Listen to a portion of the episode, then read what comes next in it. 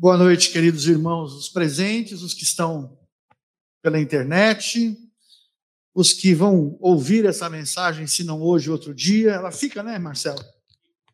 Pela internet. Então, eu queria cumprimentar todos os queridos na paz do Senhor Jesus. Amados, uma alegria estar aqui com vocês.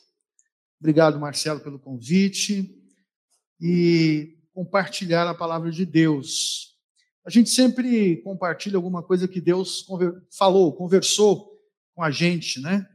Então eu vou fazer isso, eu vou compartilhar mesmo com vocês um texto é, em que Deus falou muito ao meu coração, que está no Evangelho de João, capítulo 4, a partir do versículo 1. Eu vou ler o texto, o texto, eu vou ler até o versículo 30 na linguagem de hoje. Você acompanha.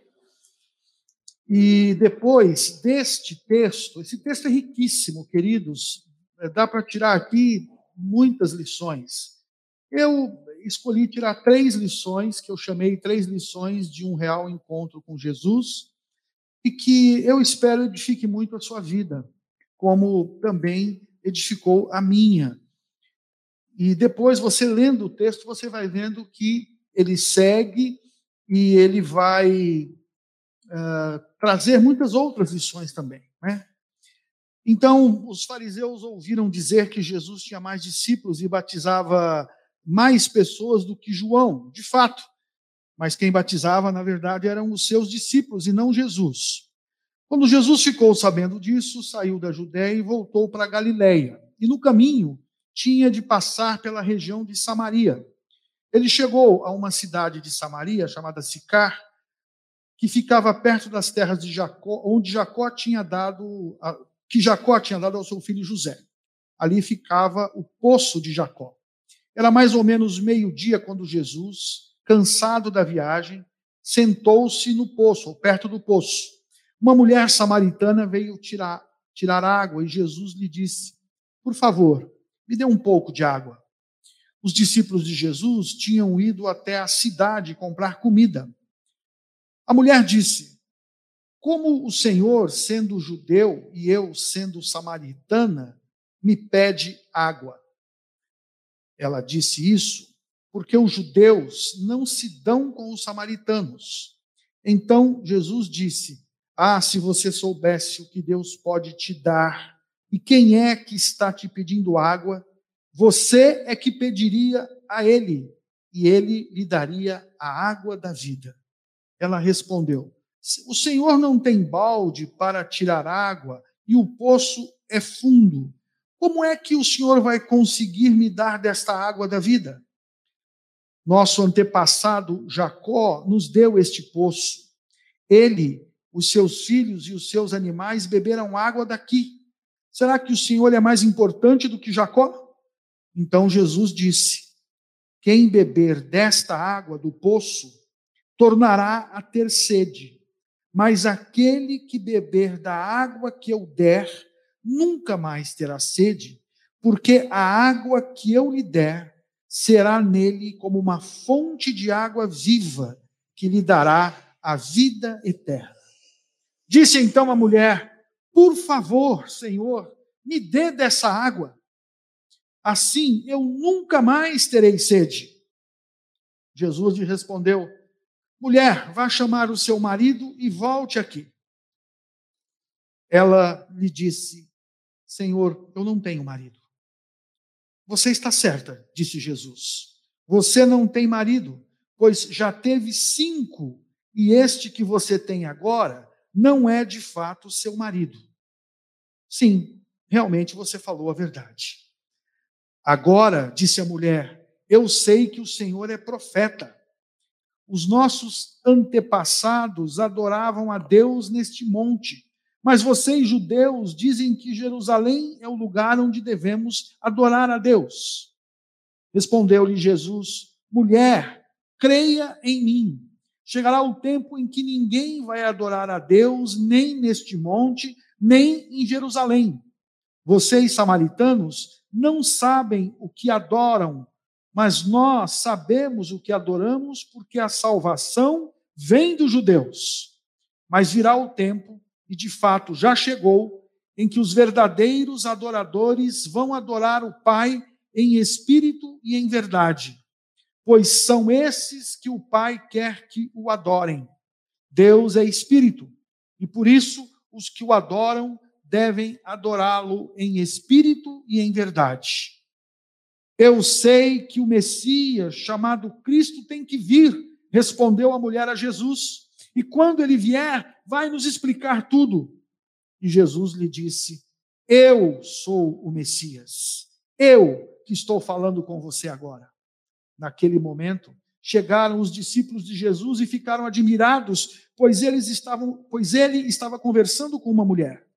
Mas nenhum deles perguntou à mulher o que ela queria, e também não perguntaram a Jesus por que motivo ele falava com ela. Em seguida, a mulher deixou o pote ao lado do poço e voltou correndo à cidade e disse aos moradores dali: Venham ver um homem que disse tudo o que tenho feito. Acho que ele é o Messias. Por isso, muitos saíram da cidade e foram até o lugar onde Jesus estava. E aí eu vou terminar a leitura lendo versículos 39 a 41. Por causa disto, muitos samaritanos naquela cidade creram em Jesus, porque a mulher lhes tinha dito: Ele me disse tudo o que eu tenho feito. Quando os samaritanos chegaram até Jesus, pediram que ele ficasse com eles, e Jesus ficou ali dois dias, e muitos outros creram por causa da mensagem dele. E eles diziam à mulher: Agora, já não é por causa do que você disse que nós cremos, mas porque nós mesmos o ouvimos falar e sabemos que ele é de fato o Messias esperado, o Salvador do mundo. Muito bem, queridos. Então aqui está um texto maravilhoso da palavra de Deus, narrado por João, desse encontro daquela mulher com Jesus. E por que esse texto falou tanto ao meu coração? E por que eu resolvi compartilhar com vocês? Por causa deste encontro que essa mulher teve com Jesus. Nós é, estamos vivendo tempos muito difíceis. Nós todos andamos razoavelmente cansados, né? De usar máscara, cansados dessa pandemia que não acaba, dessa insegurança, dessa política toda à nossa volta, dessas relações pessoais agora tão distantes, né? Nós estamos sentindo tanta falta de abraçar, né? Os nossos queridos, nós somos um povo tão afetivo, até entre irmãos em Cristo, né? Nós temos estado assim, é, cansados. E eu fico imaginando que o que nós precisamos mesmo, queridos, é de uma vida espiritual real, é de um real e constante encontro com Jesus, com o Deus vivo, com o Deus verdadeiro, porque só Ele pode é, nos dar é, realmente alento nessa, nesses tempos tão difíceis que nós estamos vivendo. Nesse tempo, é, nós vemos fazendo uma relação e contextualizando e trazendo essa história para os nossos dias, uma mulher, uma mulher que estava também cansada, alquebrada pelos problemas, pelas dificuldades, pelas vicissitudes da vida, ela passava por tempos difíceis. Você imagine, naquela época, uma mulher, uma samaritana, você imagine, essa mulher já tinha tido cinco maridos, essa mulher é, devia ter problemas de relacionamento, relações complicadas, ela devia ser uma mulher que estava sendo é, alvo de julgamento constante, ela devia ter problemas de aceitação pessoal, possivelmente de aceitação familiar, de autoimagem, de frustração, de rejeição. Ela devia ser uma mulher triste. Ela vai meio-dia, um horário em que é, o sol estava forte, os homens já não iam mais ao poço é, buscar água ali sozinha, sem amigas, sem ninguém. E é, é o que ela fazia, quase que num horário de sol de meio-dia, escondida, é, para não ter que ficar dando explicações, ou não ter que se sentir rejeitada por outros e, e por outras. E ela, então, devia estar passando também por um, um período de cansaço emocional, exaustão emocional, estresse, angústia, como esse tempo que nós estamos vivendo. Esse tempo que a gente pode dizer que é um tempo de frustração, né? Os nossos planos que foram adiados, a, as coisas que nós estamos vivendo à nossa volta, talvez até quem nos ouça aqui pela internet, talvez até quem esteja presente, alguém aqui tenha perdido um ente querido, um amigo, eh, na pandemia. Parece que quase todos nós perdemos alguém, um conhecido, e isso tudo, eh, na verdade, vai nos causando esse cansaço também. E nós sabemos, no entanto, que também não é só a pandemia o problema.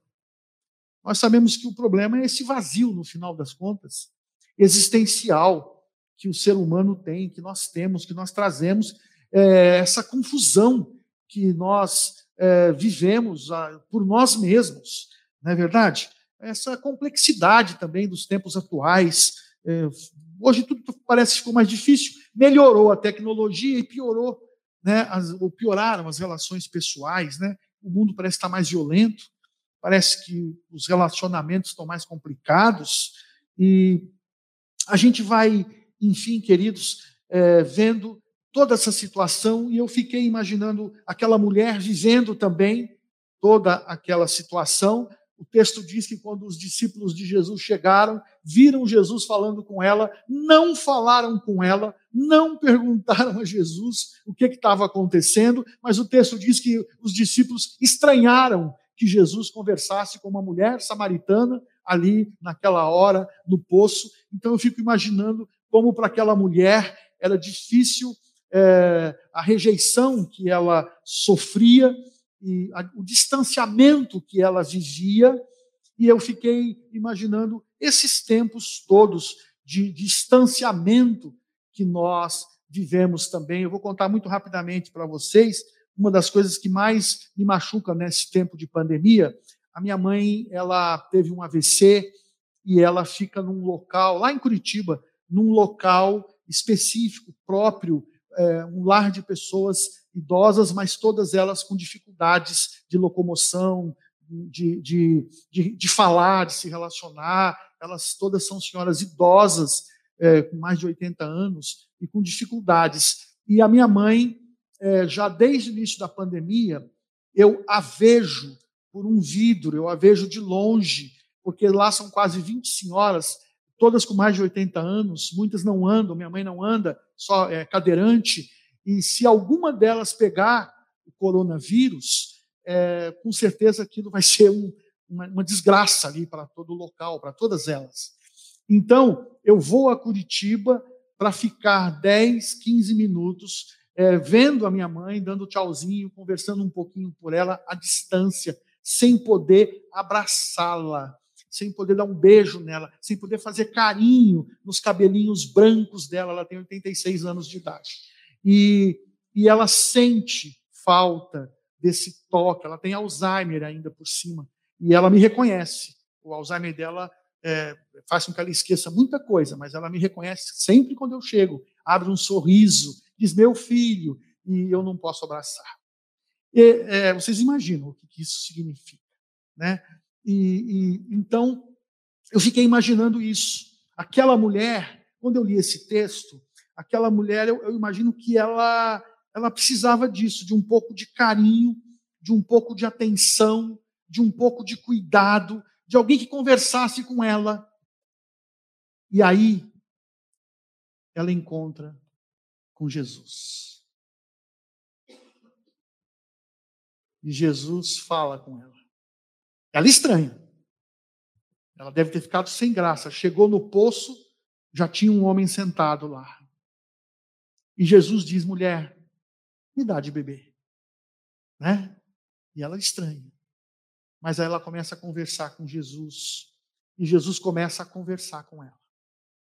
Há um relacionamento de carinho, de atenção, de amor, de acolhimento. A vida daquela mulher começa a ser transformada E a primeira lição que eu tiro é porque ela vai a Jesus como ela estava. Eu queria que você prestasse bastante atenção nisso.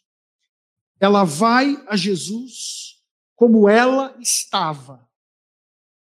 Preste atenção nisso. Esse é o primeiro ponto. Ela começa a se relacionar com Jesus Cristo do jeito que ela estava. Sabe, queridos, tem muitas horas, muitos momentos em que nós pensamos que para nos relacionar com Deus, com o Pai, para nos relacionar com Jesus Cristo, nós temos que fazer alguma coisa. Pastor, eu não estou indo à igreja, não sei se o Marcelo já viveu essa experiência. Eu vivi. Pastor, eu não estou indo à igreja porque eu estou com um sério problema. Eu estou com um pecado. E quando eu resolver, então eu vou. E eu dizia: Não, querido, você inverteu. É agora que você precisa vir para a igreja. É agora que você precisa de Deus. Há um hino muito antigo. Se alguém aqui é antigo de fé, conhece. Se alguém é novo, não conhece. Que chama Eu Venho Como Estou. Né? Porque Jesus por mim morreu, aceita um pecador, eu venho como estou. A primeira coisa desse encontro que essa mulher teve com Jesus é que ela foi a Cristo e do jeito que ela estava, ela não quis maquiar a vida dela, a situação dela. Ela não, ela, ela foi do jeito que ela estava. E eu queria te dizer que se você está precisando de Deus na sua vida, ou para uma salvação, uma conversão verdadeira, se você ainda não a teve, eu quero te convidar a abrir o seu coração para Cristo Jesus. Mas se você já aceitou a Jesus e agora está precisando de estreitar a sua comunhão com Deus através de Cristo, não permita que o que você, seja o que for, estiver vivendo, te afaste de Deus. Tem gente que pensa que para ir a Jesus ou para ter comunhão com Deus, ele precisa primeiro fazer alguma coisa. Me lembro de um homem que dizia: Pastor, eu tenho um pecado gravíssimo, eu não posso é, ir a Jesus, eu não posso me relacionar com Deus, Deus não vai ouvir a minha oração. E eu disse: Não quero saber agora qual é o seu pecado terrível, mas quero te dizer que o teu pensamento está biblicamente errado. Porque é bem agora que o Pai está de braços abertos, está de mãos abertas, braços estendidos para te acolher. É bem agora que você precisa de ir, em nome de Jesus, ao Pai. É bem agora que Cristo está ao teu lado para mudar a tua vida, para restaurar a tua vida. Você não precisa acertar primeiro as coisas para depois falar com Deus. Aquela mulher não podia dizer para Jesus Cristo: olha, então eu vou fazer o seguinte, eu vou voltar, eu vou me acertar, eu vou acertar a minha vida depois depois eu venho, eu te sigo. Não, nada disso. Se você tem algum problema na sua vida, seja ele qual for, desde coisas banais, como ainda não ter se libertado de um vício de um cigarro, até pecados dos mais complicados e difíceis de tratar. Venha, venha, venha, venha a Jesus do jeito que você está. Abra o seu coração e creia, Jesus está presente para te acolher. É mentira do diabo que para você ir a Cristo, você precisa primeiro fazer um monte de coisas para depois ser aceito por Deus. E se assim fosse, meu querido, minha querida, ninguém conseguiria ir ao Pai. Mas a graça maravilhosa de Deus é exatamente e está exatamente no fato de que Deus vem até nós sem que nós tenhamos merecimento algum. E aliás, é preciso dizer que continuamos não tendo merecimento nenhum, porque todo o merecimento e todo o mérito é de Jesus Cristo. Então, a primeira grande lição é que Jesus nos acolhe. Ele é o amigo fiel, leal, nos ouve quando o buscamos e basta ter fé e crer que do jeito que você está, Deus pode começar a agir na sua vida. Não deixe de buscar a Jesus Cristo todos os dias. Apesar de dificuldades, problemas, situações difíceis, pecados, erros. É o que Jesus faz com aquela mulher. Ele se relaciona com ela. Se Jesus fosse um legalista, um fundamentalista, um sujeito que estava preocupado mais com as obras, com as leis, sabe o que ele teria dito àquela mulher?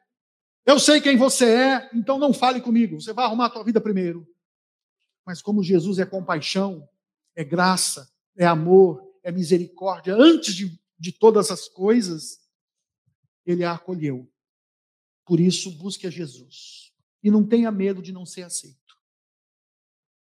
Busque a Jesus todo dia. E não tenha medo de não ser aceito. Não permita, para terminar o nosso primeiro item, que erros, situações difíceis, pecados, problemas te afastem de Cristo. Ao contrário, é nesta hora que você corre para os braços de Jesus Cristo e diz: Pai, eu preciso de ti.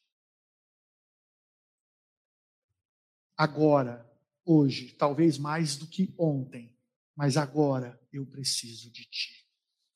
E esse é exatamente o segundo ponto da nossa mensagem.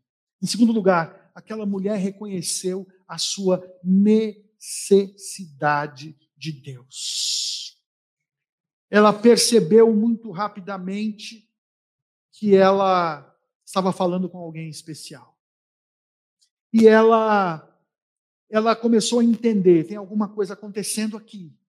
Esse homem que fala comigo, esse homem que conversa comigo, esse homem que é, me acolhe, esse homem, esse homem que me trata com dignidade, ele não só sabe tudo o que eu o que eu tenho feito, o que eu fiz, e a vida que eu estou levando, e a situação que eu estou vivendo, ele ainda me promete que ele tem uma água para me dar, que é diferente da água do poço. E então ela diz: Por favor, Senhor, me dá desta água viva, me dá dessa água da vida. Ela imediatamente reconhece que precisa de Deus, que precisa de Jesus. Vocês sabem, queridos, eu tenho, ô Marcelo, eu tenho uma mania, mas eu estou com medo aqui que a câmera está aqui, não é isso? Se eu sair daqui, eu perco a câmera. Tá, então, eu vou segurar a minha mania, que é de sair do púlpito e andar pela igreja. É, vocês sabem, na raiz do pecado, na raiz do pecado, está a satânica, maligna e demoníaca ideia de que nós não precisamos de Deus. O tempo todo o que o homem quer o que o ser humano quer é não precisar de ninguém que não seja dele mesmo. Eu me basto. Eu resolvo os meus problemas. Eu dou um jeito na minha vida. Mas é engraçado que, como o ser humano percebe que não consegue, ele começa a colocar a sua esperança, a sua energia, a sua força num monte de outras coisas. Olha lá, ele arranja religiões, ele arranja regras, leis, mandamentos, as, as coisas mais escalafobéticas que vocês puderem imaginar para agradar a Deus e receber de Deus o, o favor, a bênção. Ele vai atrás da ciência, o grande Deus do século XXI. Agora todo mundo acha que a vacina vai ser a solução para a pandemia. Nós sabemos que não vai, vai ajudar, lógico. E aqui ninguém está falando que a ciência é ruim em si, mas a ciência não resolve todos os problemas ele vai atrás de um monte de outras situações e coisas que você pode aí imaginar. Uns vão atrás de dinheiro, de sucesso. Eles acham que tendo muito dinheiro, muito poder, muito sucesso, eles vão viver melhor, eles vão se bastar, resolver os seus problemas. E eu quero afirmar para você, em nome de Jesus, que tudo isso é mentira. Tudo isso é uma grande roubada, é uma furada. Porque o que nós necessitamos mesmo, queridos, é de Deus, é de Cristo, é da ação do Espírito Santo, é do Pai, do Filho e do Espírito Santo, é de um encontro real, diário, constante e verdadeiro com Jesus. Jesus mesmo disse isso. Ele estava falando sobre uma série de coisas e ele dizia assim: olha, vocês não se preocupem com o dia de amanhã, com que a vez de comer, beber, vestir. O Pai Celeste sabe que vocês precisam dessas coisas todas. Busquem em primeiro lugar o reino de Deus, a presença de Deus, a comunhão com Deus, e essas outras coisas serão acrescentadas. Estar longe de Jesus é a pior coisa que nós podemos fazer. Estar longe de Deus. Estar longe de Cristo, o único caminho, a única verdade, a única vida. Ninguém vai ao Pai senão através de Jesus Cristo. É por isso que nós oramos em nome de Jesus, quer dizer, pela intermediação de Jesus. E então, não adianta confiar em homens. A Bíblia diz que é maldito o homem que confia no homem. É Jeremias, capítulo 17, versículo 5. Maldito o homem que confia no homem e faz da carne mortal o seu braço de apoio e afasta o seu coração do Senhor. O salmista diz: Olha, uns confiam em príncipes, outros em homens em quem não há salvação. Eu, no entanto, confiarei no Senhor que fez os céus e a terra e tudo o que neles há. Salmo 146. Nós precisamos de Deus todos os dias. Preste atenção. Nós precisamos de comunhão com Deus quando nós estamos bem, com saúde, felizes, empregados, os filhos estão bem, ou os parentes estão bem ou os pais estão bem, nós precisamos de Deus. Nós precisamos de comunhão com Deus, de intimidade com Jesus Cristo quando nós não estamos bem, quando nós estamos em pecado, em tristeza, em dor, quando nós estamos passando por momentos difíceis. Nós precisamos de Deus. Nós precisamos de Deus de manhã, quando nós nos levantamos e nos lembramos que as misericórdias do Senhor renovam nas nossas vidas o seu amor, a sua graça, e elas são a causa de não sermos consumidos. Nós precisamos de Deus no meio da manhã, no meio do dia, no meio da tarde, no final do dia. Nós precisamos de comunhão com Jesus. Por isso o apóstolo Paulo deu uma ordem a todos nós lá em 1 Tessalonicenses: orai sem cessar. Estejam constantemente em comunhão com Deus, é o que ele quis dizer. Estejam constantemente pensando nas coisas lá do alto. Estejam todos os dias, apesar das correrias do dia, do trabalho, da casa, das situações difíceis, enchendo a mente, o coração de vocês sempre que puderem com as coisas maravilhosas de Deus. Aquela mulher, em segundo lugar, reconheceu que precisava de Jesus. Ela precisava de alguém que pudesse resolver realmente o problema dela, que não era não era moral, físico, não era um problema social, circunstancial, religioso, era um problema espiritual. Ela entendeu, eu preciso eu preciso conhecer alguém que possa me dar essa água da vida eterna, essa água viva. E em terceiro e último lugar, depois que aquela mulher reconhece que precisa de Deus, de Cristo, ela vai até Ele do jeito que ela está, reconhece que precisa de uma transformação, o encontro real e verdadeiro com Jesus Cristo faz com que na vida dela essa transformação ocorra. E o texto nos conta que ocorre de uma forma assim tão transformadora que ela vai para a cidade, ela fala com tanta convicção. Ela diz: Eu encontrei alguém que me disse o que eu estou vivendo, como eu estou vivendo, sabe o que eu tenho feito. Esse homem deve ser o Messias. Eu acho, meus queridos, que eu encontrei o Messias, o Salvador, e aqueles homens seguem-na, vão até Jesus e ouvem Jesus, e há ali, diz o texto, uma transformação, uma conversão maravilhosa, e eles dizem: Senhor, fica conosco mais um tempo, e o texto conta que eles ficam dois dias, que Jesus fica dois dias ali, e eles ouvem Jesus, e o texto diz que, versículo 41, muitos creram por causa da sua mensagem. E diziam à mulher: Já não cremos porque você nos disse, cremos porque vimos, ouvimos e sabemos que encontramos realmente o Salvador do mundo. Que coisa maravilhosa. A terceira coisa é que um encontro real com Jesus. Agora preste atenção, por favor, para que você não confunda o que eu vou falar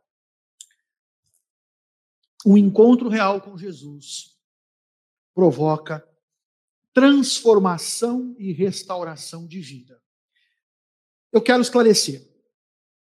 Nós cremos que a salvação é um ato de Deus e que ocorre uma vez só na nossa vida. Nós não cremos que você precisa ficar sendo salvo, até porque não somos nós que nos salvamos.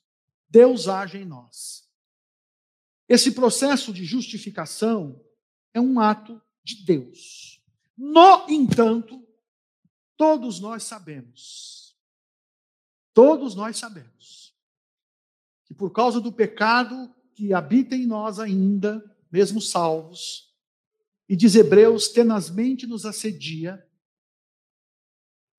a nossa tendência humana, terrena, é nos afastar da presença de Deus. É buscar o que Paulo chama lá em Gálatas dos prazeres da carne. Paulo diz lá em Gálatas que há uma luta diária entre a carne e o espírito. E diz ele lá que a carne milita contra o espírito e o espírito contra a carne, porque são opostos entre si. E Paulo diz lá que, é, portanto, nós, nesta luta, nesta guerra que em Efésios ele chama de uma verdadeira batalha espiritual e nos exorta a nos vestirmos com é, uma, uma couraça, a couraça da justiça, o capacete da salvação, a espada do Espírito, que é a palavra de Deus, e assim por diante, para nós enfrentarmos as ciladas e os dardos inflamados do maligno, e, e essa luta diária, a carne contra o Espírito, e devemos buscar os, o fruto do Espírito, e não as obras da carne, diz Paulo. No entanto, nós cremos que isso é um processo. Então preste atenção. Se você já aceitou a Jesus como Senhor e Salvador da sua vida, a gente usa esse termo, essa expressão, mesmo sabendo que na verdade nós somos é, aceitos, né? Se você já teve essa experiência e tenha certeza que Jesus é Senhor da sua vida, agora você vai passar diariamente por um processo de transformação e restauração. A gente chama isso de santificação. O que aquela mulher começou a experimentar ali foi esse processo. E por isso eu estou dizendo, então, que um encontro real e verdadeiro com Jesus, diário, constante, agora vocês estão entendendo o que eu estou dizendo? Ele promove nas nossas vidas transformação e restauração de vida. E isso é um processo constante. O servo de Deus que eu sou hoje deve ser um pouco menos ruim do que o servo de Deus que eu fui ontem. O servo de Deus que eu espero ser amanhã deve ser um pouco melhor do que o servo de Deus que eu sou hoje. É um constante processo de mudança, de restauração de vida, aonde a gente vai deixando o pecado e vai nos aproximando de uma intimidade, de uma comunhão constante com Jesus, com Deus, com o Espírito Santo de Deus, através da leitura da palavra de Deus. através de irmos nos enchendo das coisas de Deus. A gente chama isso, a Bíblia chama isso de piedade. Quando a gente vai deixando as coisas que nos, já não nos agradam mais, não nos edificam, para irmos colocando as coisas de Deus. Para irmos ouvindo as coisas que nos, nos alimentam, para irmos lendo as coisas que nos edificam, para irmos nos aproximando da palavra de Deus, para ouvirmos Jesus falar. Hoje Jesus conversa conosco, e, queridos, não é sonho, visão, profetia, profecia, profetada, não é nada disso, não. É Bíblia Sagrada mesmo. É a palavra de Deus. E aquela mulher, então, em terceiro e último lugar, teve esse encontro transformador e restaurador da sua vida. Ela vivia num ambiente hostil e difícil. Ela ia ter muita coisa para arrumar na vida. Ela era mulher, ela já tinha uma fama muito ruim, porque na sociedade do século 21, hoje, se você conhecer uma mulher que teve cinco maridos e esse que está com ela não é marido dela, está amaziada com ele, você não vai pensar bem dessa pessoa. Ela, ela, ela tinha muitas coisas para restaurar, para arrumar na vida dela. E ela, com certeza, começou a fazê-lo no momento em que ela viu a graça de Deus e o amor de Deus abundar na vida dela e iniciar esse maravilhoso processo de transformação, uma vida egocêntrica para uma vida cristocêntrica.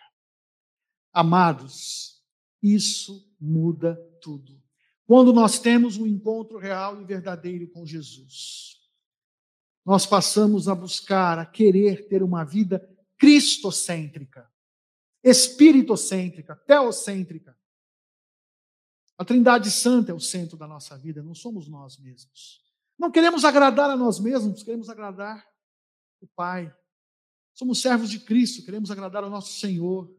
Não queremos mais viver para nós mesmos, mas para Deus, em tudo que fizermos, porque afinal de contas, Paulo nos manda lá em Colossenses: tudo que fizerdes, seja em palavra ou seja em ação, fazei-o como para o Senhor. Queremos também, como aquela mulher, finalmente, para terminar, transbordar disso, desta experiência.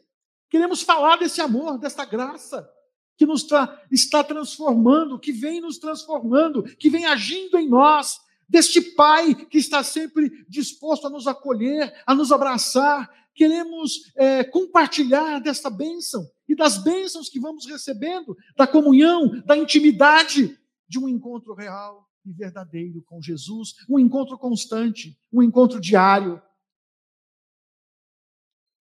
Queremos como aquela mulher, uma vida diferente.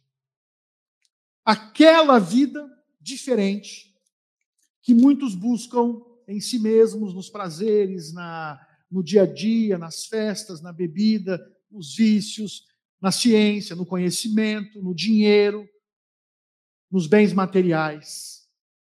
Mas é aquela bênção que Jesus chamou de um rio de água viva uma fonte de água da vida. É aquela aquela qualidade de vida, aquela bênção, aquela paz de espírito que mesmo diante de todas as dificuldades, de todos os problemas, nós podemos experimentar. Abaixe a sua cabeça, feche os seus olhos. Você que me ouve pela internet, me assiste, também pode fazer isso aí onde você está eu quero terminar orando por você e com você. Eu não sei, realmente não tenho a mínima ideia de que você está vivendo na sua vida hoje. Você que está aí ouvindo também pela internet, eu não tenho a mínima ideia do que está acontecendo na sua vida, o que você está vivendo, o que você está passando. Eu não sei se você vive um bom momento, ou se você também está cansado, não só pela pandemia, não só pela política, não só pelas notícias ruins, pela violência, não sei se você tem estado inseguro, com medo em relação ao futuro, questões financeiras. De repente você pode até já estar desempregado. Eu não sei se você tem estado entristecido também por já ter perdido entes queridos ou ter queridos doentes, hospitalizados. Eu não sei como é que está a tua vida espiritual. Eu não quero saber como é que está a tua religiosidade. O que eu sei, e eu vim compartilhar isso com você nessa noite, é que Jesus sabe. É que Deus sabe. Deus conhece. Ele, quando olhou para aquela mulher, já viu tudo. Ela disse isso. Eu conheci um homem que me disse tudo o que eu tenho vivido, tudo o que eu tenho feito. Deus sabe. Mas Ele está nessa noite de braços abertos, estendidos, para te acolher, para te receber, para te abraçar. Jesus Cristo e o Espírito Santo de Deus estão presentes aqui também. E aí também, aonde você está, na sua casa, na internet, assistindo. E Deus quer que você, nesse momento, entregue tudo no altar, nas mãos dele. E diga aí aonde você está em oração, Senhor, eu venho como eu estou. Eu estou quebrado, eu estou triste, eu estou cansado. Eu tenho erros, eu estou pecando, eu tenho pecados. Mas hoje eu te peço que tu me aceites do jeito que eu estou, porque em segundo lugar, como aquela mulher fez, eu quero te convidar a fazer essa confissão. Eu preciso de ti. Meu querido, mais do que dinheiro, emprego, saúde, mais do que sucesso, poder e bens materiais, mais do que qualquer outra coisa, felicidade, ciência, lazer, férias, descanso, eu quero te afirmar, em nome de Jesus, que você precisa de Deus. Se você entender isso e reconhecer a sua necessidade de Deus, de Cristo, de comunhão com o Espírito Santo de Deus, abrir o seu coração e disser isso ao Pai, eu tenho certeza que Deus não fechará a sua mão, não recolherá o seu braço, não te apartará, não te rejeitará. Ao contrário, te abraçará e te chamará de filho, de filha, e te dirá: filho, filha, querido, querida, amado, amada, venha.